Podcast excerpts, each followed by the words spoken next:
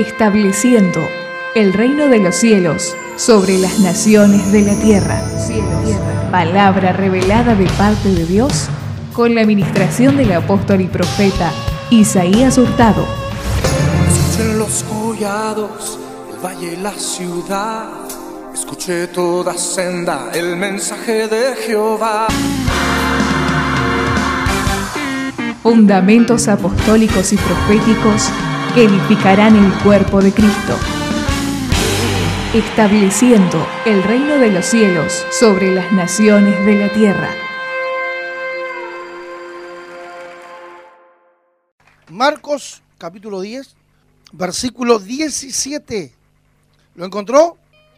Leemos en el nombre de Jesucristo. Y la iglesia dice, amén.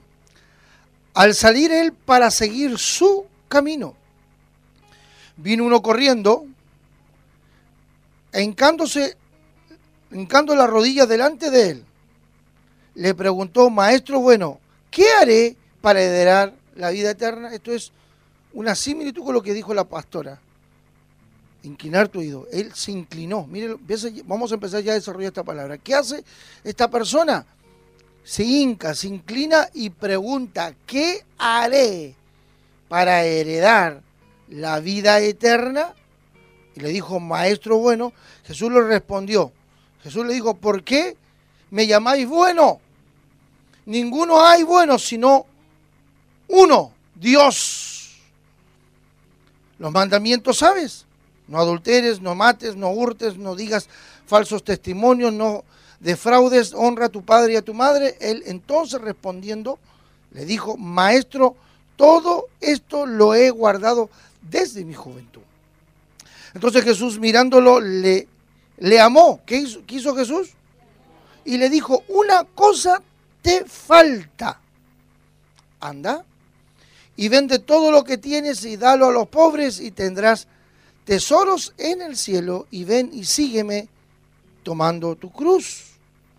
Pero él, afligido por esta palabra, se fue triste porque tenía muchas posesiones.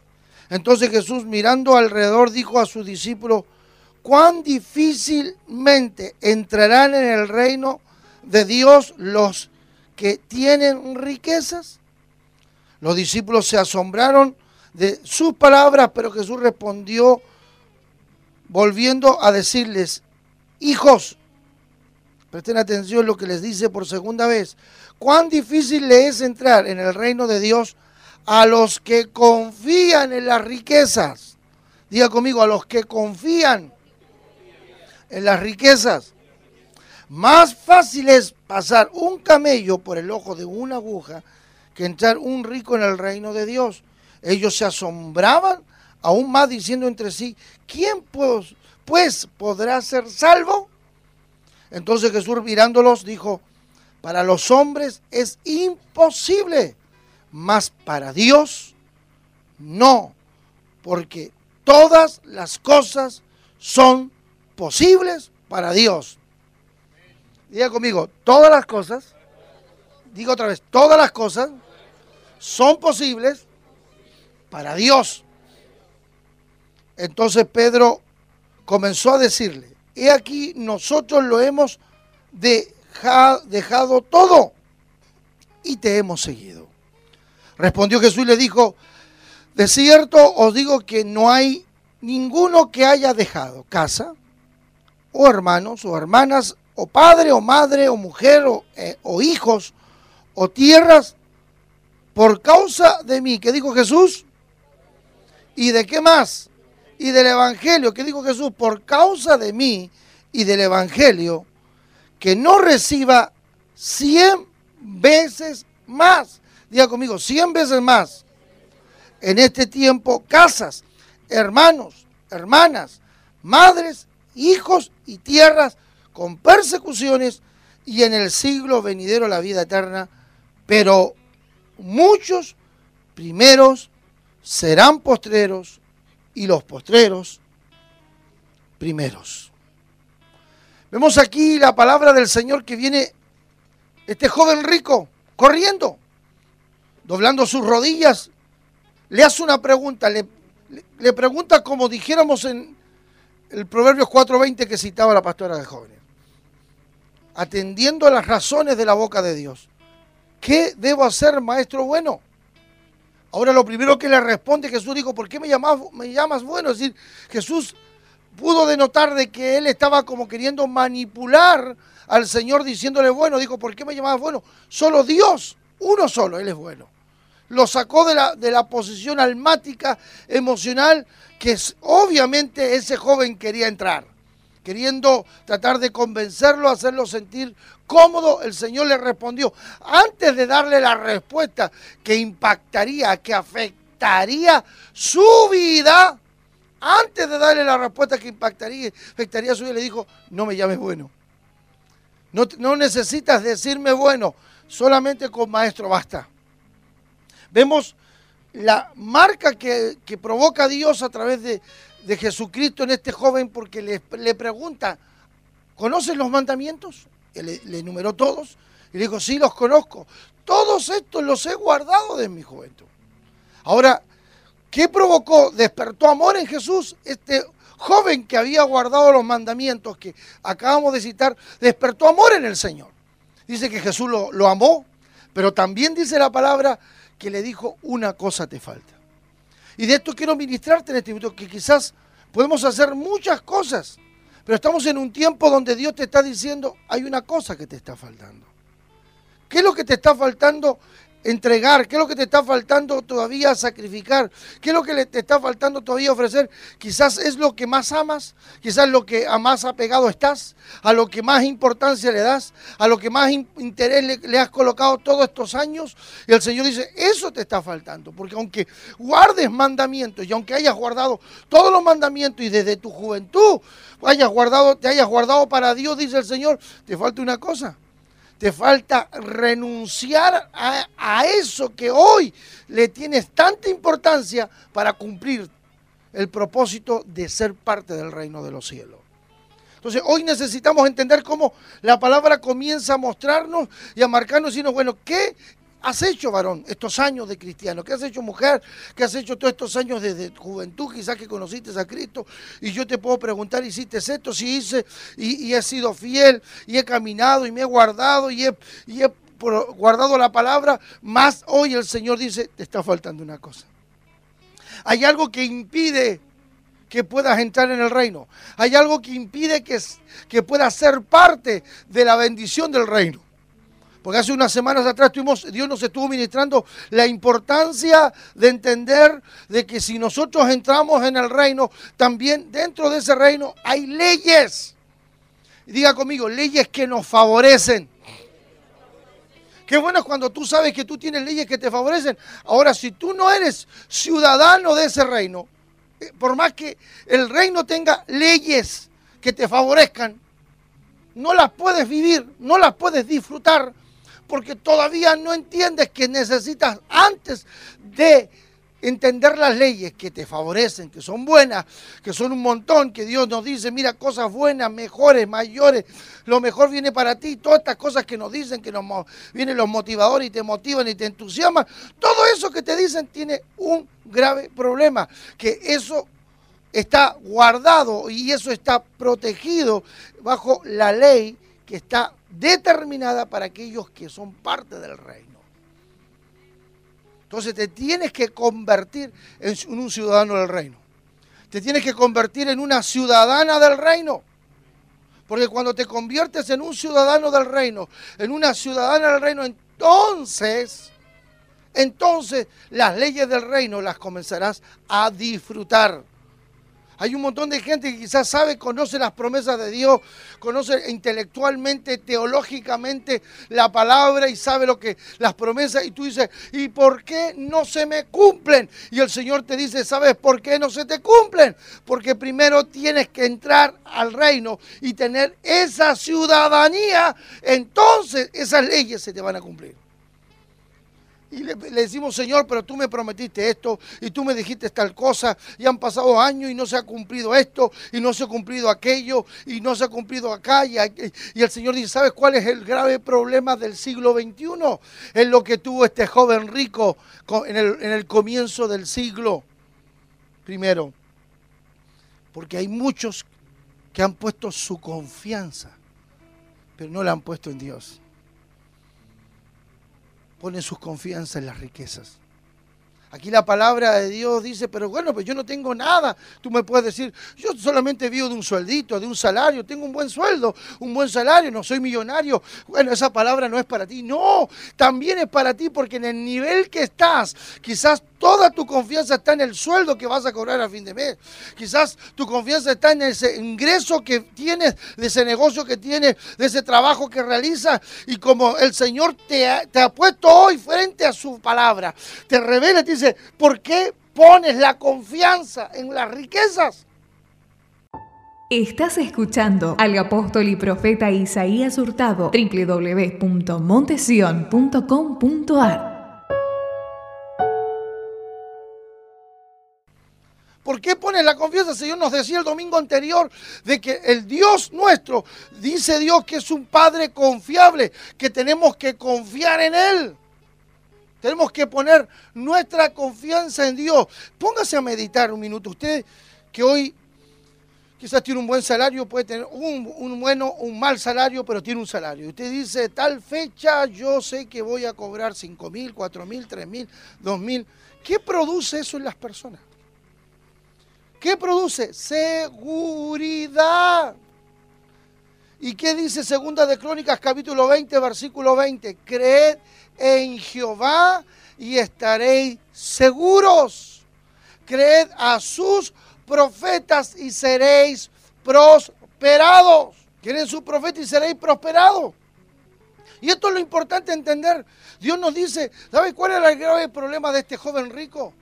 No es que no había guardado los mandamientos. Quizás cuántos cristianos en el mundo que me están viendo por televisión, que me están viendo quizás en muchas partes del mundo, están escuchando esta palabra, que han cumplido con todos los mandamientos. Entran a su padre, se han guardado para el Señor, de un montón de cosas. Pero les está faltando una cosa, demostrar dónde está puesta tu confianza. Y honestamente, eso se pone a prueba. Eso se pone a prueba cuando Dios quiere ver dónde está tu corazón. Cuando tu, tu, seguridad es el buen salario, es el buen sueldo que tiene, es el trabajo que tiene. Otros, ¿sabe qué? La obra social. Yo, yo recordaba, hoy día mandó, saludó, el pastor Alberto y la pastora Romero saludaron a la profeta por su cumpleaños. Y yo me, me acordaba justo hoy cuando ellos les dijo, tenían que poner, porque poner un seguro en, la, en, la casa y él dijo, no, yo voy a ofrendar el seguro. Y tomó una actitud de ofrendar el seguro, de hacer justamente todo lo contrario y Dios protegió su vida. Dios no permitió que todo el tiempo que estuvieran se enfermaran ni estuvieran enfermos. En cambio hay gente que tiene su confianza puesta en la obra social en la obra social, en el seguro, y tú te das cuenta que esa persona está confiando en eso. Y no está confiando en Dios. Y somos convencidos teológicamente, como dijo el pastor Carlos hace unos días atrás, exactamente el fin de semana anterior, somos convencidos teológicamente y no estamos y todavía no nos hemos convertido. ¿Por qué? Porque tenemos nuestra confianza puesta en el en la jubilación, o que, que, eso te va a dar seguridad, en el buen sueldo que puedas tener, en el dinero que puedas llegar a tener ahorrado, en el negocio que puedas llegar a, conquistar, o todo. Entonces Dios dice, ¿por qué has puesto? Y eso dice, ¿cuán difícil es que alguien que confía en las riquezas pueda tener acceso al reino? Y esto es lo que se me revelaba hoy día. ¿Cuán difícil es alguien que tiene confianza en las cosas materiales que pueda tener acceso a las bendiciones del reino? Para que tú tengas acceso y que tenga oído, oiga lo que estoy diciendo en este minuto, para que tú tengas acceso a las bendiciones del reino y a, las, y a los beneficios del reino, necesitas poner tu confianza en el Señor que está sobre ese reino. Porque mientras tú no pongas la confianza en ese Señor que está sobre su reino, ese reino que es el reino de los cielos, y como dice este lema, estableciendo el reino de los cielos, estableciendo el reino de los cielos sobre las naciones de la tierra, si realmente ponemos la confianza en el Señor de este reino, vas a empezar a disfrutar de los beneficios y de las bendiciones de este reino. Tercera de Juan, versículo 2, dice, amado, yo deseo que tú seas prosperado en todas las cosas y que tengas salud, así como prospera tu alma. Entonces hay un beneficio del reino y tú dices, ay, me duele aquí, me duele acá, me duele acá, me duele allá. ¿Por qué? Porque estás poniendo tu confianza y quizás Dios permite que pases por un análisis clínico, Dios permite que pases por algún examen, porque Él te está probando, porque Él quiere saber dónde tienes puesta tu confianza. Tú tienes que haber estado en un accidente como el que tuvimos nosotros con Isaac para poder demostrarle a toda esa gente en, allá mismo donde estuvimos en la playa, allá en, en Punta Mogote, para decirle que Dios es el que lo iba a levantar. Y yo no puse mi confianza en los médicos. 45 minutos demoró la ambulancia. Era, era en pleno verano, eh, donde hay mucho tráfico para llegar la ambulancia a, recoger a Isaac. Pero ¿por qué no perdimos? nosotros fuimos puestos a prueba. ¿Dónde estaba puesta nuestra confianza? Dios nos dio una palabra, los llevo a Mar del Plata y nos encontramos con, un tremendo accidente. Entonces, yo también he sido puesto a prueba. Y gloria a Dios, como decía la profeta, hemos aprendido a aceptar las pruebas, aceptar los procesos y a aprobar los exámenes, porque yo no voy a volver a vivir lo mismo que ya viví. Yo le decía esta mañana, yo viví en el suelo, en, el suelo nueve meses en un galpón en el norte de Argentina llamado Reconquista. Yo nunca volví, hemos vivido otros procesos en otros niveles, mas nunca volví a dormir en un galpón y en el suelo y matando grillos y cucarachas toda una noche. Porque acepté el proceso y no es que decía, mira, aquí estoy, aquí está, mira, el gerente, el que, el que, el que fue un hombre exitoso en, la City porteña, el que tenía a cargo tanta gente, mira dónde está durmiendo, podría haber venido. El diablo no tuvo, mira, el diablo ni siquiera vino a predicarme, con eso te digo todo. El diablo dice, mira, si algo no voy a perder mi tiempo ir a predicarle a ese, porque a ese no lo convence nadie. Ya hay alguien que sabe quién es su Señor. Por eso que a mí el diablo no me tiene que venir a predicar. En cambio, el diablo te predica, mira, ¿y qué pasa? Y si no te llega el examen, y si te sale mal el estudio, y Dios te está probando, a ver dónde tienes puesta tu confianza. Y qué lindo es cuando pasamos la prueba. Dile al que está a tu lado, hay que pasar la prueba. Porque cuando no pone, cuando el problema es cuando no cuando demostramos qué nos da seguridad, qué, qué te hace sentirte seguro. Hoy día tener dinero quizás, y tener dinero en tu bolsillo, eso te da, te da seguridad. Bueno, puedo comprar un buen regalo a la profeta que está de cumpleaños, puedo hacer algo bueno, te da, te da esa seguridad, pero ¿qué pasa cuando tú pones toda tu confianza en Dios? Cuando yo puedo hablar de la prosperidad de Dios desde la realidad, Dios me ministró esta madrugada y Dios me decía hoy, comienza a romper los argumentos de la falsa prosperidad, comienza a romper los argumentos de, de una enseñanza que no está basada en las escrituras. Muéstrale al, al pueblo que alguien que predica el Evangelio tiene que haberlo dejado todo.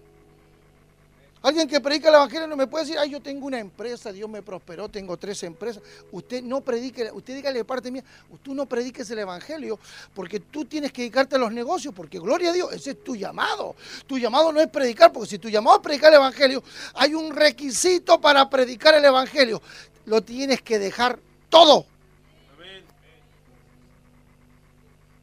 Wow. Si tú dices, yo predico el Evangelio, el Señor dice, todo aquel que haya dejado, usted leyó conmigo, ¿lo leyó no? Que llegó casa, tierra, hermanos, hermanas, mujer, todo por mi causa y por el Evangelio. Y ahí está el punto. Usted, en estos meses que están aquí, o en estos últimos años que ustedes han permitido que nosotros les prediquemos, este ministerio tiene hoy un estandarte que lo se comienza a levantar en las naciones. Nosotros lo hemos dejado todo. Yo tengo discípulos aquí que lo han dejado todo. Nosotros lo hemos y estamos levantando hoy un estandarte para, para, que la bendición de Dios pueda venir sobre tu vida, para que puedas saber cómo funciona esto. Que alguien provee lo espiritual, pero hay otro que provee lo material. Es todo lo contrario, es decir, ¿cuántos modelos de Estados Unidos, de grandes ministerios hoy están en Argentina o en Sudamérica? De grandes ministerios prosperados. ¿Cómo tú vas a, vas a poner, vas a poner la, la prosperidad de Estados Unidos, el sistema americano, como yo les decía, los, los teléfonos en Estados Unidos, usted paga uno a mensualidad, después el resto de los teléfonos son gratis. Nosotros pagamos a llamar, ya se los dije la vez pasada. Alguien tiene que pagar porque el satélite, el satélite lo cobran igual. Nosotros pagamos esa llamada. Entonces, ¿tú cómo tú vas a poner como ejemplo la prosperidad de los Estados Unidos y llevarlo a un lugar donde la gente todos los días batalla por salir de la pobreza? Entonces, cuando Dios me llamó a mí al ministerio y me sacó de una gerencia, de un estatus y de vivir y, me llevó a vivir en el norte de Argentina, a, vivir en medio de, de, la miseria, la pobreza. Los primeros miembros, ¿quiénes eran? ¿Quiénes fueron? Venían de un barrio donde la, casa era en chapa de cartón, donde comían con, con leña, donde hacían torta frita con grasa, donde iban en caballo. Esa fue la gente. Ahora usted vaya a ver dónde está esa gente hoy. La casa que tiene. ¿Dónde viven? Como Dios prosperó esas familias. Porque eso es lo que tenemos que mostrarle. ¿De qué? Hablamos de grandes ministerios, que un avión, que un jet, que un satélite, que no sé qué, que, em, que tengo 10 empresas, que soy multimillonario, tengo una cuenta corriente de tanto en, el banco. Y, qué es? y eso es una falsa prosperidad. Porque si Dios quiere que tú prosperes, vas a prosperar en los negocios, vas a prosperar y te va a ir bien. No es que yo no creo en la prosperidad, yo creo, pero el que está llamado a eso va a funcionar en eso. Y nosotros que predicamos la palabra, yo que predico la palabra, yo estoy llamado a predicar el Evangelio. Ahora, para tener autoridad para predicar el Evangelio, el, secreto es de estar al frente de una obra, como lo estamos nosotros y como Dios me ha permitido hoy ser el apóstol, porque yo puedo darle paternidad a muchos ministerios a nivel mundial y muchos se van a sumar en este tiempo. Y recuerda lo que estoy diciendo porque se van a empezar a dar cuenta de quién tenemos que estar bajo autoridad, de alguien que muestra una gran iglesia, un, gran, un gran imperio, hay alguien, o alguien que lo ha dejado todo. Vaya a la galería de los héroes de la fe en, Hebreos capítulo 11 y todo es por la fe. Del 11.4 dice Abel ofreció más excelente servicio que, Caín. Eh, Hebreos 11, eh, versículo 8 dice, por la fe Abraham dejó dejó su casa y salió sin saber a dónde iba. Es decir, la, cuando tú tienes fe, la fe no se mide por lo que tú tienes, la fe se mide por lo que tú dejas. Si quieres seguir escuchando más predicaciones del apóstol y profeta Isaías Hurtado, ingresa a www.fmcion.net. Visítanos.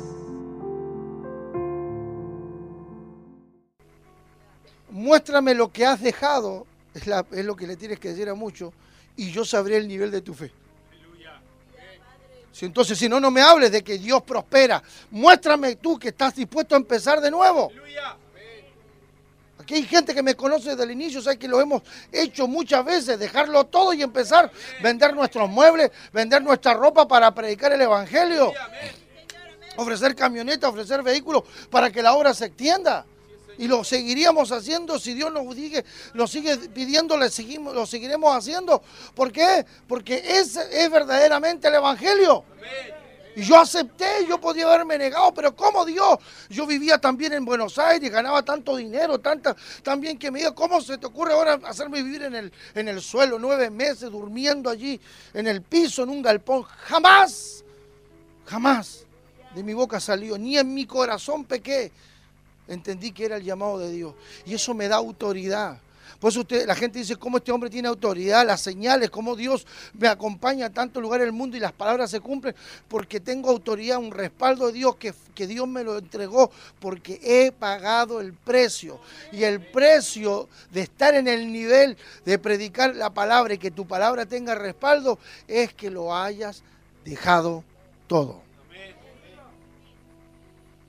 El que no es, yo no digo que usted lo tiene que hacer porque hay gente aquí que se congrega, que Dios lo llamó a la empresa, al negocio, a prosperar. Gloria a Dios, es tu tarea. Yo estoy diciendo que tenga, que valores al que Dios le hizo y tú entender que yo nunca haría, quizás muchos de ustedes dirán, yo nunca haría lo que esa persona hizo. Tener, atreverte a, ser sincera, sincero contigo mismo. Y decir, yo nunca haría lo que él hizo. Yo nunca haría lo que esa familia hace. Y por eso la honro, por eso la bendigo. Yo no estoy diciendo que tú tengas veinte y pico de personas en tu casa. Ahora, qué tremendo es entender. Hoy nos recordábamos el pastor, el pastor Alberto. Él entendió la visión. ¿Qué hizo? Alquiló una casa de cinco dormitorios. ¿Para qué? Porque él entendió el propósito que iban a venir pastores, predicadores, gente de otras ciudades o de otros países que lo iban a tener que hospedar. ¿Para qué tan grande la casa? Si estaba Gina y ellos dos. ¿Entendieron? Cuando iban a comprar, cuando iban a comprar las primicias, las veces que fueron a comprar las primicias, yo hoy día se los decía, no es que ellos le compraban las primicias dos o tres, ellos sabían, cuando usted trae las primicias aquí, a este lugar, tiene que entender que esas primicias tienen que sustentar a veinte y pico de personas. No es las primicias que usted compra para su casa, no es lo que usted compra. Usted vive con 50 pesos, nosotros necesitamos 500. Entonces, cuando tú te desafíes, tú dices, yo quiero ser parte de esa bendición, Dios te va a empezar a prosperar. Cuando Dios me puso ese buen sueldo en, Buenos Aires, era porque 150 pastores iban a venir de toda Argentina, de otra parte del mundo, para ser honradas. Y Dios me prosperó porque yo sabía que con, con esto yo puedo vivir perfectamente, pero el resto era para alimentar a un montón de hombres de Dios que iban a ser honrados en aquel momento. Entonces, hay una prosperidad. El que tenga hoy, yo necesito que usted entre en esta revelación. Hay una prosperidad que está más allá de lo que yo dije. Rompe el otro día con tu límite, rompe con el límite. Porque tú dices, bueno, ¿con cuánto vivo yo? Si Dios, tú dices, Señor, yo quiero bendecir la casa de mi apóstol, yo quiero abastecer con papel higiénico. Bueno, compren mucho. Porque son muchos que los usan yo quiero, quiero bendecir la casa de mi, de mi apóstol con, con, con, El otro día fui, Nicole se reía con, con vi una manteca de 5 que nunca le había visto. Ella quería ir a macro para verla. ¿Ah? ¿Pero por qué? Porque está pensando justamente, quizás en la inocencia de Nicole, que tiene 16 años, a mí me estaba hablando Dios. Porque ella ya está viendo como Dios quiere que ella vea. Porque ¿para qué me vas a traer una manteca a mí de 200 gramos que tú comes, sí? Pero nosotros necesitamos 5 kilos de manteca. Y tú me traes la manteca de 200 gramos. Para ti bien, pero para mí no. Entonces, si tú quieres ser parte, tú dices, yo quiero ser un proveedor, quiero ser un sustentador del propósito, piensa dónde tú te congregas y quién es el hombre que pagó el precio, que vivimos por fe, que le hemos creído a Dios, que perfectamente, con todo el amor se lo digo, y con toda la humildad me, iría mil veces mejor que, a cual, que mejor que cualquiera de ustedes, más Dios me llamó a predicar el Evangelio y a vivir del Evangelio. Y yo es una orden de Dios. Y no me subirme a una plataforma para decir, mira, esto es lo que yo logré, este el dinero que tengo, la empresa que, conquisté. Tú no fuiste llamado a, a vivir, a predicar el Evangelio, porque no estás viviendo del Evangelio. Estás viviendo de la capacidad de negocios que tienes. Y como pantalla, pobre gente que te escucha, le, te tiene que escuchar y las frustras porque nunca. Entonces tú dices, claro, ahora me doy cuenta, si nunca yo iba a llegar ahí, obvio que nunca vas a llegar allí. No vas a llegar allí porque esa no es la prosperidad de Dios. La prosperidad de Dios es lo que hoy usted está escuchando aquí. Un joven rico que confiaba en sus riqueza, que confiaba, la gente que confía en la riqueza, es muy difícil que entre a disfrutar. Porque una de las leyes del reino se llama multiplicación.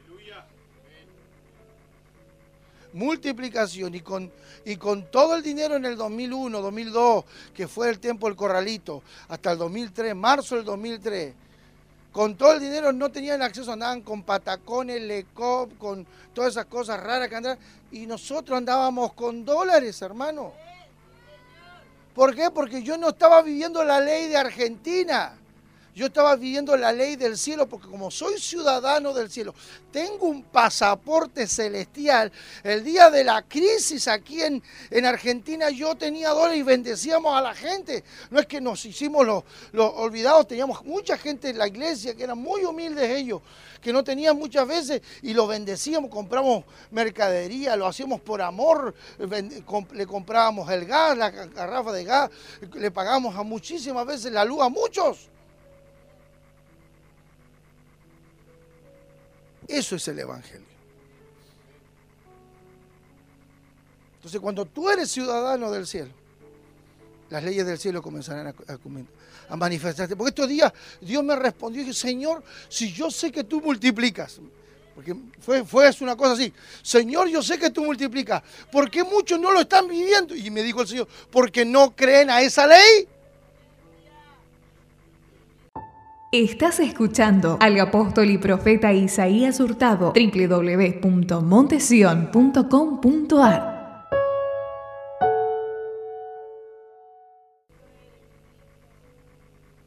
Porque si tú crees esa ley, Dios te va a multiplicar. Porque tú no estás confiando en el dinero. Pues tú dices, Dios te va a multiplicar. La pregunta es, cuando yo les dije a ustedes, hay una unción de multiplicación. La pregunta es, ¿en qué pensaste? ¿En el sueldo? ¿En tu trabajo? En el negocio, en cuánto más vas a ganar, en cuánto más puedes llegar a adquirir. Y el Señor dijo, te equivocaste porque no quería que pensaras en nada de eso, quería que pensaras en mí. Que sea, yo necesité cinco panes y dos peces para alimentar a cinco mil hombres, sin contar mujeres y niños. Veinte mil personas comieron aquel día y los estaba ministrando aquel joven. La diferencia de este joven rico que, que tenía la confianza en la riqueza, ese otro joven dio todo lo que tenía. Entonces hay una ley que es la ley de la multiplicación, que, que ya está funcionando y quiere funcionar contigo. Pero como lo dije hace unos días atrás, entrega la calculadora. Porque si tú todavía andas con la calculadora y no vas a poder experimentar la multiplicación, porque en el reino la diferencia en la vida natural, que la calculadora 1 más 1 son 2, 2 más 2 son 4, 4 más 4 son 8, 8 por 2, 16, etcétera, etcétera. En el reino tú pones 1 y Dios dice te lo multiplico por mil. Pones 10 y te lo dice te lo multiplico por 100. No hay, no hay una ley, no hay una ley matemática en el reino, solo una ley de multiplicación, que Él lo multiplica de la manera que Él determina. Él dice al ángel, suéltale 100 veces más.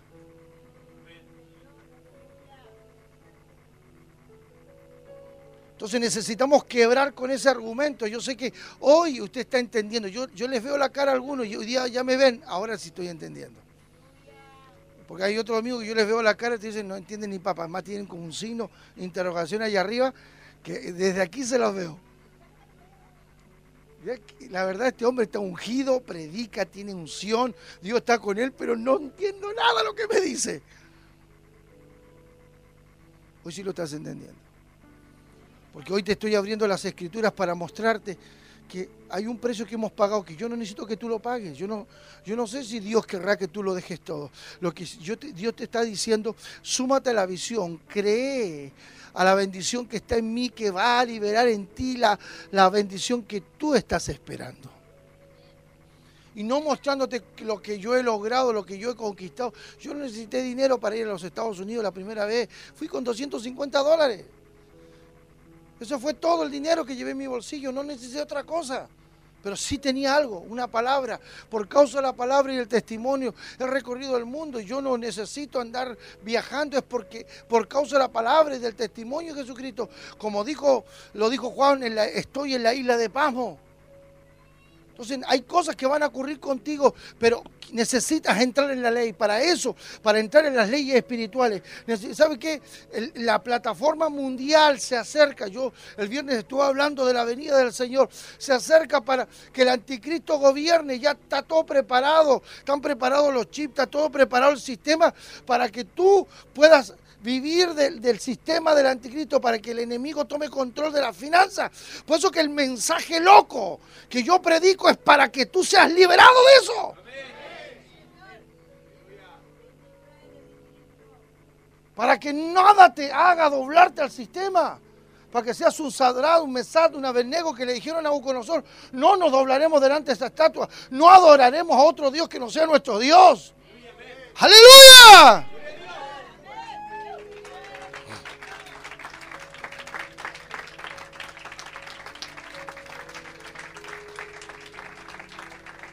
¿Sabe cuántas, cuántos hombres de Dios, y son hombres de Dios, y no pongo duda, me vinieron a aconsejar, no, que tú tienes que tener un negocio, tú tienes que hacer esto para darle bienestar, tú tienes tanta familia, y venían y, le llenaban el, la oreja a Patricia, y se sentaban al lado de la mesa y le decían, no, imagínate tú, cuántos hijos tienen, hoy cuánta comida y cuánto esto, y tú tienes que poner un negocio, y claro, y esa influencia, de repente esa influencia se mete en la casa, se mete en la iglesia, por eso que yo he estado cortando con influencia de mensajes que no tienen que ver con lo que dice Cristo.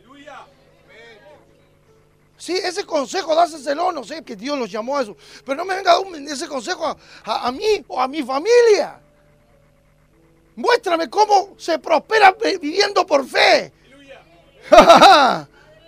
Muéstrame a mí, a mí, muéstrame, búsquenme un predicador que me venga a predicar a mí cómo se vive por fe, cómo se vive esperando, orando que Dios te sustente y te sostenga. Que me muestren cómo un, hombre puede viajar por el mundo, haber recorrido más de veintipico de naciones y haber estado en lugares más del mundo si no tengo un sueldo fijo por mes. No tengo un salario fijo por mes. Yo no puedo decir yo cuento, yo no, yo no cuento ni siquiera, nunca, jamás, ni siquiera he puesto la confianza ni en los diezmos. Porque hay pastores que hoy están y mañana no sé, mañana no sé si van a, estar. Hay algunos que se borraron y, imagínense si yo hubiese hecho todo un, un presupuesto de cuántos los diezmos que yo recibo por mes. Yo también hubiese caído en ese error. Tengo tantos pastores en, Brasil, tanto en Venezuela, tanto aquí en Argentina. Bueno, ellos me dieman tanto por mes. Yo entonces planifico y hago tal cosa. Nunca lo hice. Por esa razón nunca me, me he debilitado, nunca me he quedado parado, nunca me he quedado frenado porque mi confianza no está puesta en el dinero que pueda venir en mis manos. Mi confianza está puesta en Dios. Yo sé que Dios prospera y prospera no es que yo tengo dinero, prosperar es que soy un hombre que vivo en la voluntad de Dios. El hombre propio es que hace la voluntad de Dios y la disfruta como yo la disfruto. Yo le decía estos días a los chicos, mira, tenemos la, tienda a la que compramos este terreno, si nos tenemos que venir a vivir acá, armamos un colchoncito y dormimos todos acá, ¿cuál es el problema? Yo soy práctico en mi vida. Pero Dios nos dio un lugar que, Dios nos dio para que sea de bendición para nosotros. Entonces vivir ese, ese es el evangelio que a mí se me heredó. Porque para Dios todo es posible. Todas las cosas son posibles para Él. Jesús dijo, cuán difícil es que, un, que uno que confía en las riquezas pueda entrar en el reino. Y ellos se asombraron, más Él dijo, ¿sabe qué? Lo que es imposible para los hombres es posible para Dios. Para Dios todas las cosas son posibles. Y este es el mensaje que tenemos que empezar a, difundir, un mensaje de la verdadera prosperidad en Dios.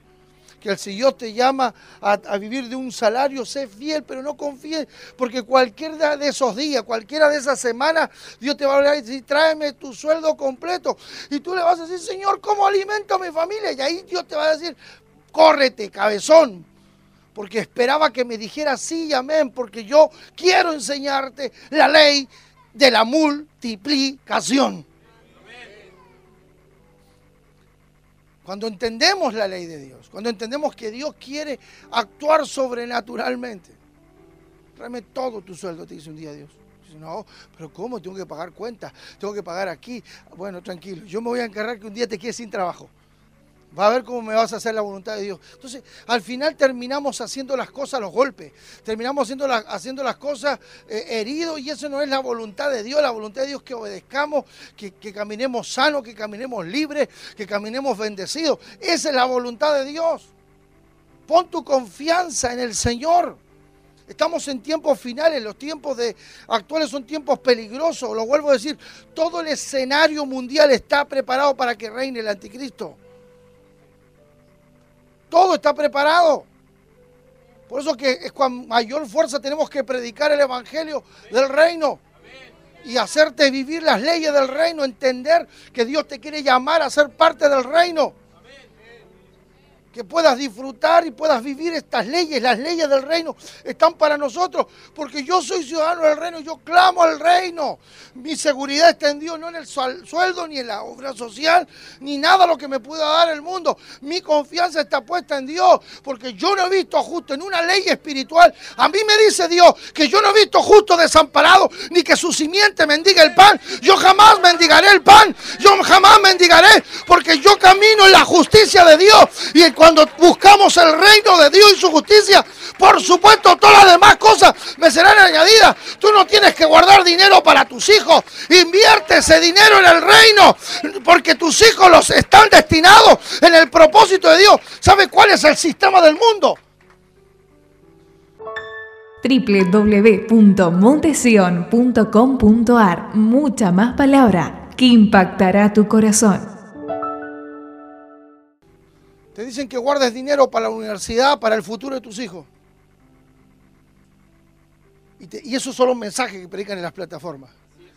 Y tenemos argentinos, chilenos, venezolanos bajo esas coberturas que predican ese mensaje. Estamos en el tiempo donde muchos tendrán por tardanza, obvio que tienen por tardanza la venida del Señor. Es más, yo creo que ni creen que el Señor vaya a venir. Es más, creo que se están, muchos se están haciendo aliados para poder aguantar en el día donde reine el anticristo.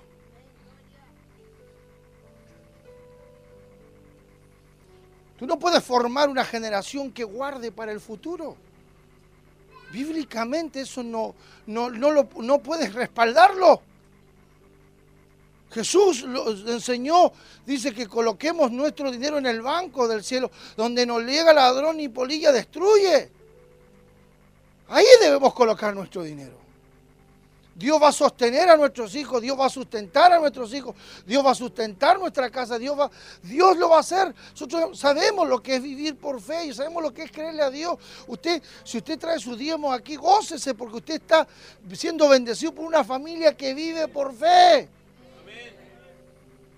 Que oramos para que Dios provea, que doblamos nuestras rodillas. No es que usted le está dándole el dinero a uno que tiene una cuenta corriente más grande que la suya. Eso no es prosperidad, hermano. Y ahí, ah, y ese es el otro mensaje que hay que romper el argumento, que te enseñan a diezmar y a ofrendar y a dar dinero, donde el que tiene, para, y te enseñan a codiciar lo que se logró. Todos esos argumentos son los que se tienen que romper en este tiempo. Así como el escenario está preparado, está preparado para gente que vivirá del sistema del mundo. También Dios está preparando una plataforma a nivel mundial donde el Señor nos está enseñando a vivir por fe, a creerle a Dios, a, aprender a esperar en Él. Porque si nosotros llegamos a hacer esto, y como dice la palabra de Dios, por causa mía y por causa del Evangelio, tú lo dejaste todo. Nosotros lo hemos dejado por eso. Yo un día dejé todo lo que, lo que podía haber conseguido con 25 años. Yo dejé todo por causa de él, por causa de Cristo, por causa de Jesús y por causa del Evangelio. Ah, sobre esa verdadera entrega hay un, una ley que se activa. ¿Y cuál es la ley que se activa? Que aquel que lo haya hecho recibirá cien veces más. Entonces hay una ley que, que esas cien veces más, escuchen y necesito, por eso con esto voy cerrando. Quiero que la entiendas, hijos e hijas de Dios. Esas cien veces más, yo quiero que se repartan. Yo no las quiero para mí. Miren esa ley, yo he sembrado camionetas, he sembrado autos, he sembrado montones de vehículos, quiere decir que yo tengo que tener entonces una compra-venta de autos. Porque si yo hago esa, esa ley, para mí yo tengo que tener 100 autos como mínimo, 100 camionetas, 100 4x4, 100 Broncos, 100 Blazer, 100 Opel Vectra, 100 eh, Daihatsu Aplau, 100 Taurus. una, una tremenda empresa de vehículos, voy a tener, dedicarme, por, por causa de que Dios me va a devolver 100 veces más, ahora me dedico a vender autos. Mira qué absurdo. Que alguien me explique cómo lo hacen. ¿Cómo lo hacen? Esas 100 veces es para repartirlas. Si nosotros como familia lo hemos dejado todo. Como yo le decía la vez pasada y honraba a hermana Graciela que los vestidos, el vestido que le hizo al cumple de 15 de la, de la los vestidos que le ha hecho a mis hijas, Nicole. Pero yo sé que cuando se le echó perder la ropa a mis hijas, ella ninguna de ellas reclamó, no dijimos no tenemos ropa, se les echó a perder todo. Yo no vi a mis hijas reclamando. Y si usted a veces la ven que se visten tan bonitas como es porque es la recompensa, pero ¿qué, qué hace? ¿Se está repartiendo? En la casa está Ana, que Ana también aprovecha la bendición de Dios, y, después a veces otras chicas, y, seguimos repartiendo y seguimos repartiendo, y lo hacemos anónimamente. Hasta David ha, ligado vestido. Si algo hemos aprendido, amados, es a repartir. Usted tiene, usted tiene que hoy yo vine hoy a hablarles y en esto, en esto les estoy hablando como un padre. Entonces cuando tenemos un mensaje de, mensaje de un padre, que eso es lo que yo les estoy mostrando, una mesa que te enseña a repartir,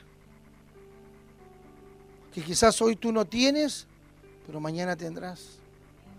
Y si tienes mañana lo vas a repartir con otros. Porque ese es el Evangelio. Nosotros no estamos llamados a amontonar, a mí no me interesa, nunca me importó. A mí no me interesa que el Señor me diga, tú vives, tú por causa de mí y del Evangelio dejaste todo, tienes una promesa de 100 veces más, Señor, pero la tengo que repartir. Dios me dice, correcto, hijo mío. Ahora mándame la gente para que yo reparta esas 100 veces más. Gente que va a amar tu propósito y, y aunque sean bendecidos con esas 100 veces más, nunca se van a alejar de ti. Entonces entender esas 100 veces más, esas 100 veces más. Somos una familia y todo el mundo se lo, se lo digo. Hemos aprendido a repartir donde comen dos, comen cuatro, donde cinco, diez. Yo me crié en eso. Mi tata se le ocurría invitar a todo el mundo. También no me acordaba. Mi tata invitaba a todo el mundo a la casa. Veinte y pico personas comiendo.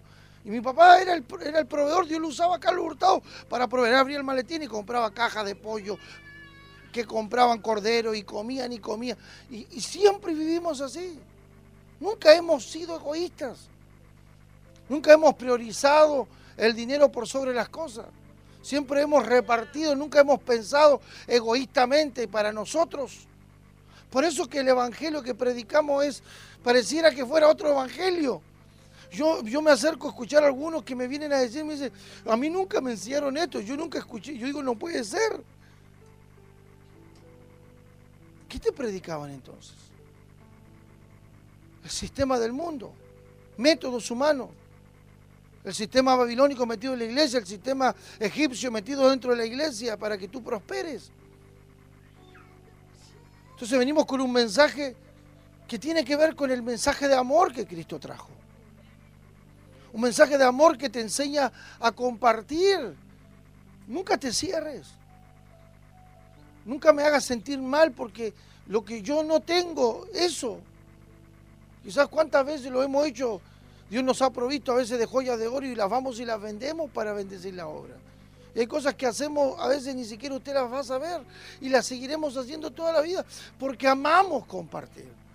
Porque amamos compartir, porque ese es el Evangelio porque el que reparte le es añadido más, dijo, dijo el sabio Salomón en, el Proverbio 11:26, más el que retiene más de lo que es justo, viene a pobreza. Y a veces tenemos ese egoísmo metido encima que tu padre te enseñó a que trabajes para ti, que, que luches por ti y por nadie más. Y Dios te dice hoy, rompe con esa enseñanza porque aunque habrá sido tu padre, te enseñó mal.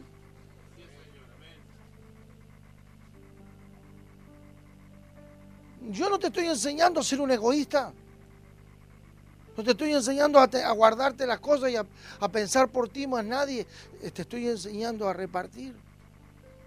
Porque si vamos a recibir 100 veces más, 100 veces más todo lo que hemos dejado, amado, Estos 14 años de ministerio, más todos los años que hemos dejado. ¿Sabe lo que viene? ¿Saben esas 100 veces más que me otorga Dios? Porque yo puedo decir, Señor, yo sí lo he dejado todo con mi familia. Y aunque podría haber vuelto atrás muchas veces a las redes, podría haber vuelto. Yo cuántas veces escucho pastores que me dicen, parece que voy a tener que volver a trabajar. Y digo, no, no vuelvas a trabajar. No vuelvas a trabajar. En lo secular, Dios te llamó, confía en Él. Porque claro, el enemigo te presiona por la parte económica y te presiona y a veces hay periodos, y lo hemos vivido, el periodo de la congregación del desierto, que no te da nada, por lo contrario te quitan lo que no tienes. Pero llega un momento donde Dios te trae gente que te empieza a amar. Gente que valora, que hacen un detalle, que le regalan un par de zapatos a mi hija, como lo, como lo han hecho aquí, y cosas que nosotros valoramos muchísimo. Imagínense hoy decir la responsabilidad de usted es grande, quiere decir que Dios los tiene que prosperar sí o sí. Usted tiene que bendecir a veinte y pico de familias. Que comen, que usan papel higiénico, que usan pasta de dientes, cambian el cepillo también, sobre todo algunos que se cepillan demasiado fuerte, no les dura nada. Quiere decir que Dios te tiene que prosperar. Yo les decía estos días, ¿sabes qué? Calé con la capacidad Joel, Luis, con la capacidad. Anita es una kinesióloga. Pero Dios nos llamó a predicar el Evangelio. Dios nos llevó a predicar el Evangelio. Y ahí está el punto clave en esto. Porque Dios nos llamó a predicar el Evangelio. Y a vivir en comunidad, como decía la profeta hace un rato, a vivir en comunidad. Que Joel necesita un traje, lo necesita Atilio, que lo necesita José, que lo necesita, lo necesita David, lo necesita ahora José María, que también, allá, este otro también, que el Ezequiel. Oye, ¿cuántos trajes tienen que regalar? Hasta yo puedo ligar uno. Más y más palabra. Ingresa a nuestro canal de YouTube, Sion Light y suscríbete.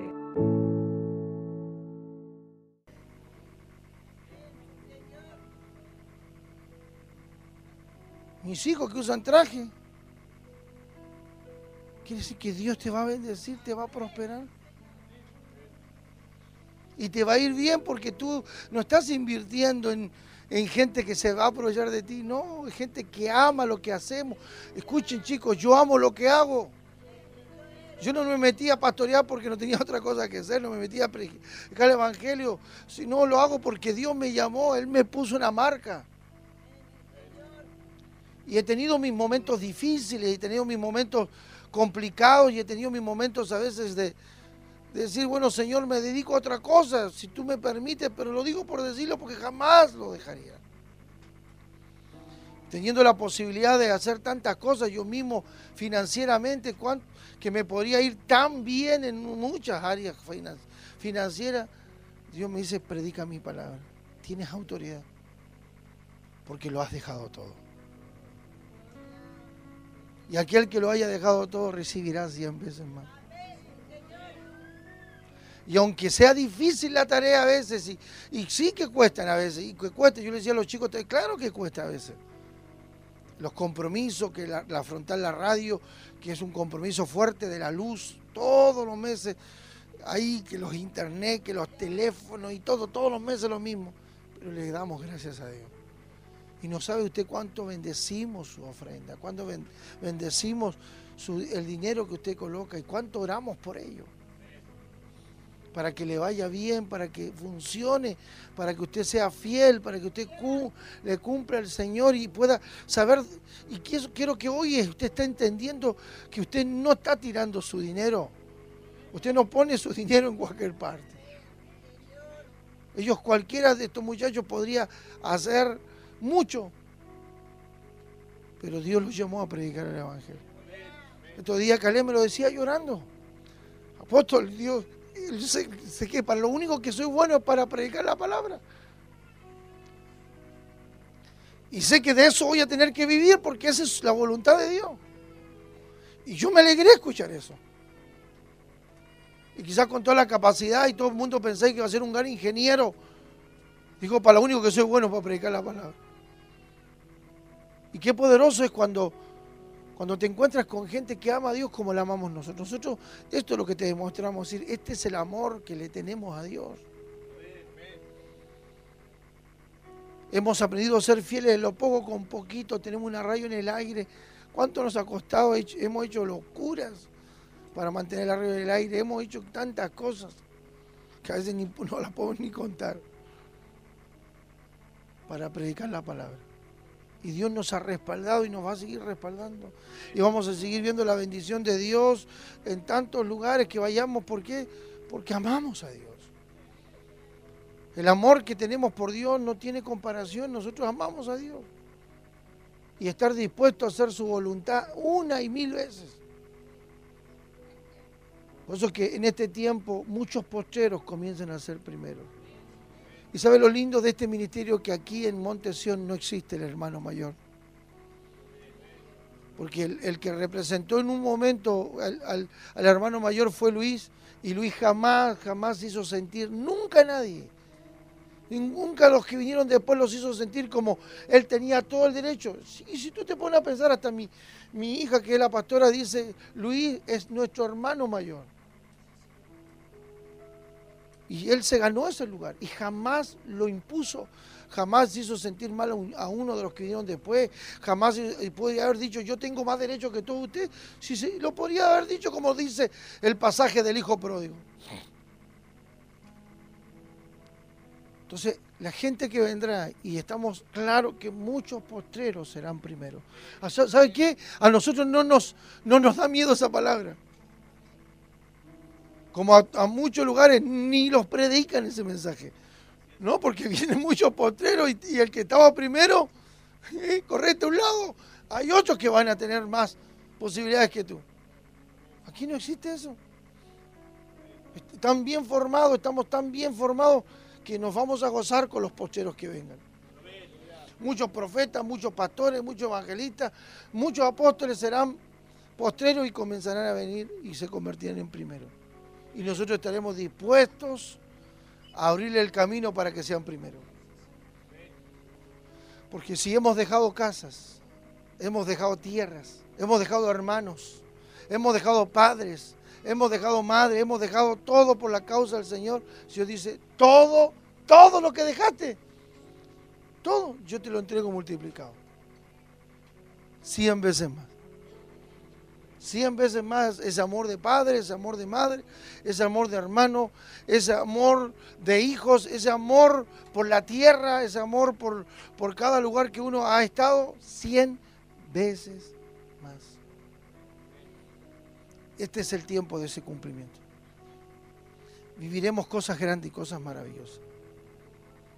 Y usted será parte de esas 100 veces más. Por eso, esté preparado para ese momento. Esté preparado para saber, saber trabajar ese momento. Y si Dios te escoge, no te vas a sentir superior porque eres el que más dinero gana y el que más aporta a la iglesia. Serás como el más pequeñito, como el más humilde como si no tuvieras nada. Y serás un ejemplo para los demás y les mostrarás que este es el amor que predicamos. Que tenemos que llevar el Evangelio a muchas partes del mundo. Pero vamos a comenzar a predicar el amor. Ese amor que hemos tenido por causa de mí, dijo el Señor. Y por causa del Evangelio. Todo aquel que haya dejado todo esto recibirá cien veces más en este tiempo. Y en la venidera la vida eterna. Creo que estamos preparados para ese tiempo. Que vengan esas 100 veces más, le digo al Señor. Que vengan esas 100 veces más y que Dios te dé la gracia y que te dé la capacidad del cielo para saber administrar lo que Dios te va a poner en tu mano. Porque Dios lo va a hacer, Dios lo va a provocar, Dios va a provocar que seamos bendecidos. Usted lo suyo, yo lo mío. Mi, mi tarea y mi familia y mi equipo ofreciéndote lo espiritual. Y ustedes proveyendo lo material. Y usted prosperada, y usted prosperado porque esa es su tarea. Y nosotros nunca dejar de ofrecerle lo que usted necesita, lo espiritual. Una palabra, un tiempo de oración, porque no lo hacemos por, por dinero, lo hacemos por amor, porque te amamos, oramos por ti, oramos de madrugada, todo el mundo, mi familia orando de madrugada, los discípulos orando aquí, buscando a Dios todos los días, todos los días. Eso me decía el Señor mientras, qué lindo es esto, que usted lo valore, que usted se dé cuenta de todo lo que hacemos. Estar despierto, vigilando, orando por ustedes, clamando por su vida. Y no lo vamos a dejar de hacer. Aunque no, aunque usted no hiciera nada por nosotros, lo, seguiríamos haciendo. Igual le vamos a seguir amando. Porque no lo hacemos porque usted pueda hacer algo. No, lo mira, no te miramos como en otro lado que te miran como un signo peso. No te miramos como te miran en otro lado, que según la plata que da, el cómo te consideran. Según el dinero que pone, el diezmo que da, ahí ya te toman en cuenta. Digo, qué feo todo eso. ¿Tú crees que Dios se puede agradar de eso? Que pasas a ser un número, como lo son las empresas, que, empresas grandes que son un número y por un número te, te evalúan y, y, te, y te dan o no un ascenso o te dan una promoción que eso hoy tenga que ocurrir en la iglesia, que por un número tú seas valorado, por un número te consideren. Aquí todos somos iguales delante de Dios.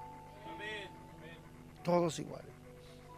No te miramos porque puedas traer mucho o poco, te miramos por tu corazón y porque tú tienes una vida y un alma que salvar.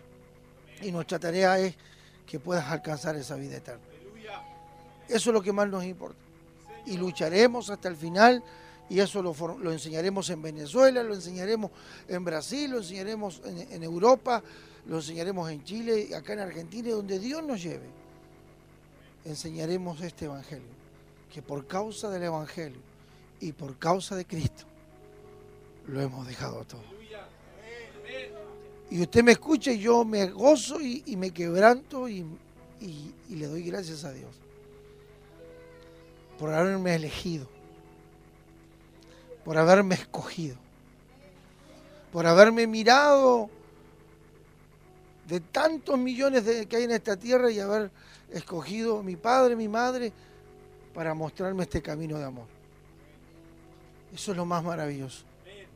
Tener hoy la bendición de que todos servimos a Dios, que no hay una presión para que mis hijas estén en el altar, disfrutamos estar aquí que cuando usted desespere, cuando usted se desespere por estar aquí, usted dirá, estoy entendiendo al apóstol Isaías. Usted se tiene que desesperar por querer estar aquí.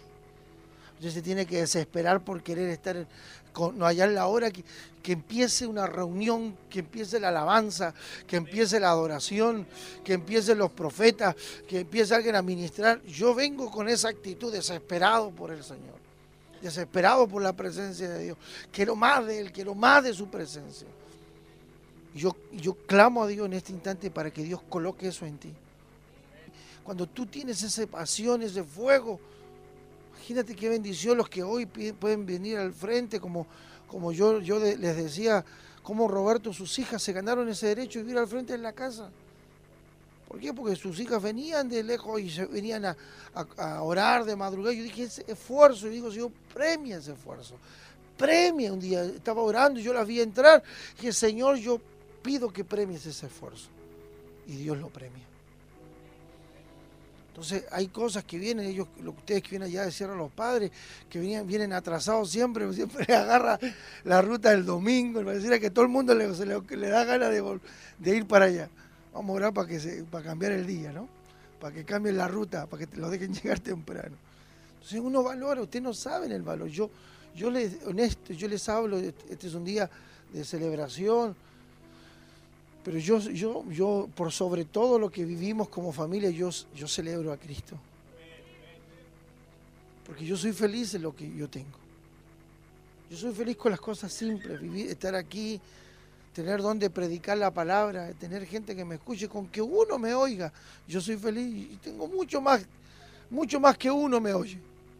En tantos lugares del mundo que me escuchan, mensajes que hoy salen por tantos lugares, tengo Tengo, allá había un predicador internacional que lo tenían en un horario en la radio Vida Nueva y ahora me ponen a mí. Y salgo una hora, salgo todos los días, una hora a la madrugada. Lo sacaron al gran predicador y me pusieron a mí que no soy nadie. Y salgo por allá en, Dallas y allá en, la Florida y, salgo por, por Los Ángeles y salgo por tantos lugares.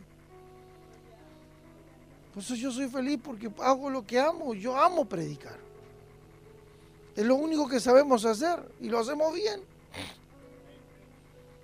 Lo hacemos bien porque podemos predicar la palabra, podemos hablar de Cristo. ¿Qué vamos, más vamos a hacer?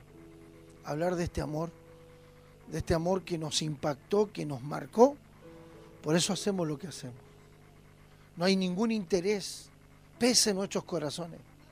Pese nuestros corazones. Pregúntele a Dios. Atreve a preguntarle a Dios. Y el Señor le va a decir cuál es nuestro interés. El Señor le va a mostrar el corazón que tenemos. Que lo único que hacemos, lo hacemos porque hemos aprendido a amar a Dios sobre todas las cosas. Y qué bonito es poder tener esa oportunidad de predicar, invertir en los que llevan el Evangelio, los que predican la palabra, el pastor Carlos, que él, con, con, todo él quiere seguir hablando de Cristo. Y eso es lindo, eso no hay otra manera de predicar la palabra, aunque a veces ir a, veces a Santa Cruz, va a veces a predicar, las hermanas ni ofrenda le dan. A otro día me enteré, así que vamos a ver si, sigue yendo para allá. ¿Cómo puede ser si predica el Evangelio, tienes que vivir del Evangelio?